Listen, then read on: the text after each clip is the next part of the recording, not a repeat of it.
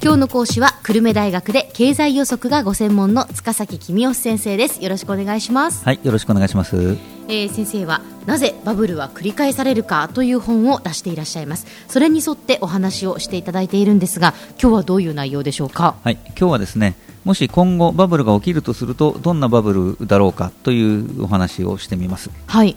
えー、まずですね、えー、限定的で局所的なバブルっていうのはいろいろあり得ると思います。例えばあの規制緩和などを材料にして、えー、医薬品関連のバブルが起きるとか、うん、あるいは防衛力強化を材料にして防衛関連株だけバブルになるとかね。そういう業種を絞ったバブルはあ可能性としてはいろいろありますよね。えーあるいは東京オリンピックが材料になって東京の都心だけ、えー、地価が上がるっていうバブルがあるかもしれません。なるほど、えーまあ、いずれにしても限定的ですけどね。あとは原油とか小麦といった国際商品のバブルがこの世界的に日本でというかね世界的なバブルが起きるかもしれません。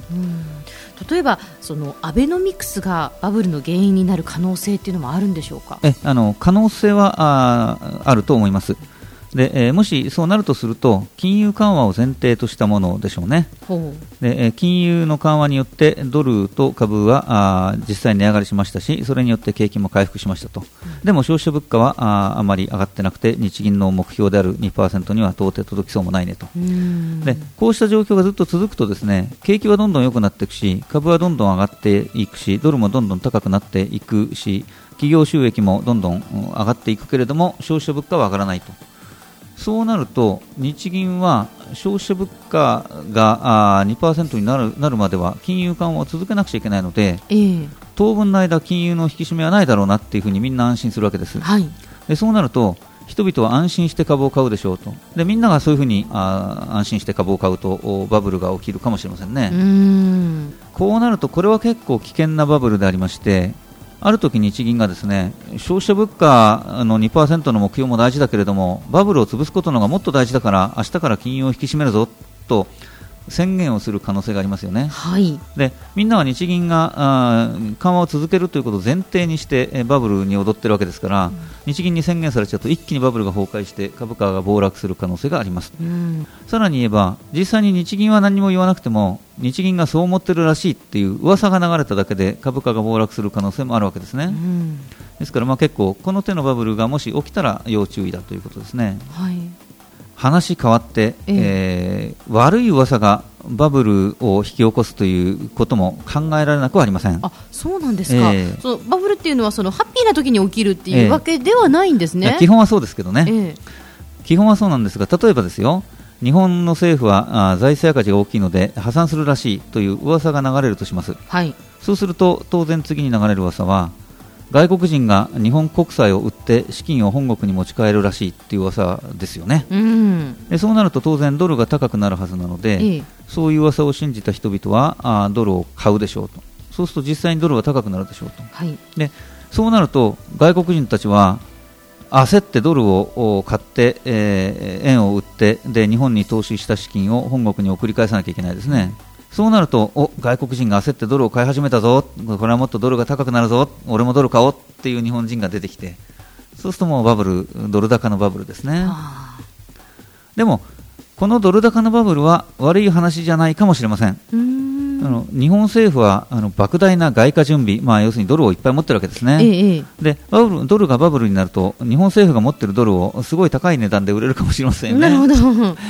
それだけじゃなくてドル高になって景気が良くなればあ税収が増えて財政赤字が減るかもしれませんねだからこれはとっても不思議なんですけれども日本政府が破産するという噂が流れると日本政府の財政赤字が減っちゃうっていうすごく不思議なことが起きるかもしれないわけですね。なるほどそうなんですね、えー、まあ、可能性が高いかどうか分かりませんけどね、えー、あの一応そういう可能性もありますよ。はい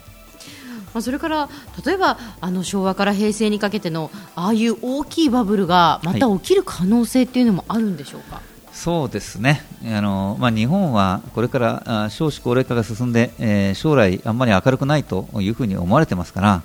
そうした時にああいう大きなバブルが起きるという可能性はあんまり高くないと思いますがただ、ゼロではないでしょうね。でここから先はもうほとんど頭の体操に近いんですけれども、大きなバブルが起きる可能性があるとしたらどんな場合なのかということを考えてみましょう。はい、はい、高齢化が進むと物を使う人はあんまり減らないですね、お年寄りの数減りませんから、でも物を作る人の数が減ってきますから、労働力が不足してきます。はいでえー、バブル崩壊後の日本経済をずっと悩ませてきたのは失業問題なわけですけども労働力が不足すると失業者がいなくなっちゃうわけですね、はい、しかも効率化のための設備投資が行われるので日本経済が全体として効率的になっていくわけです。そうするとインフレもないし失業もないし経済が順調に成長していけるという時代がひょっとしたら来るかもしれません。そんな時代が来たらいいですね。まあ、実際にそうなるかどうかは分かりませんが、まあ、可能性がゼロではないと、うん、でそうなるとさらに良いことが起こります、はい、労働力が不足すると失業を気にせずに増税することができるわけです。はい、今、ですね消費税を上げると上げないとかいう議論をすると必ずその消費税を上げると失業者が増えちゃうじゃないかと言って反対する人が多いですよね、うん、でも失業者がいなくなっちゃうとそうした反対論が出てこなくなっちゃうんで、増税するのがとっても簡単になるかもしれません。そうすると財政赤字が意外と早く縮小したりするかもしれませんね。うん、さて少子高齢化で経済が縮小して財政が破綻するかもしれないと日本経済は割と暗い予測が多い中で実際にはもしインフレも失業もない順調な成長を続けて財政赤字が減っていくなんてことになるとですねこれはすごい各国の高齢化のお手本として、えー、日本は素晴らしいと言って国際的にも高い評価を受けることになるかもしれません、うん、でそうなるとあとは日本経済は素晴らしい株式市場は今まで日本経済を低く評価しすぎていたよね。正しい値段に向けて大幅に上昇していくはずだよね。ということになるので株価は上昇して人々は一層日本経済に対する自信を深めて株式投資をするようになる。かもしれませんね。という、ね、あくまでもかもしれませんねですけどね。はい。では先生今日のまとめをお願いします。はい、バブルが起きるとすると限定的局部的なバブル国際商品のバブル金融緩和が続くことを前提としたバブルドル高バブル高齢化に順応したことを過大評価したバブルなどが考えられます。今日の講師は久留米大学の塚崎公義先生でした。どうもありがとうございました。はいありがとうございました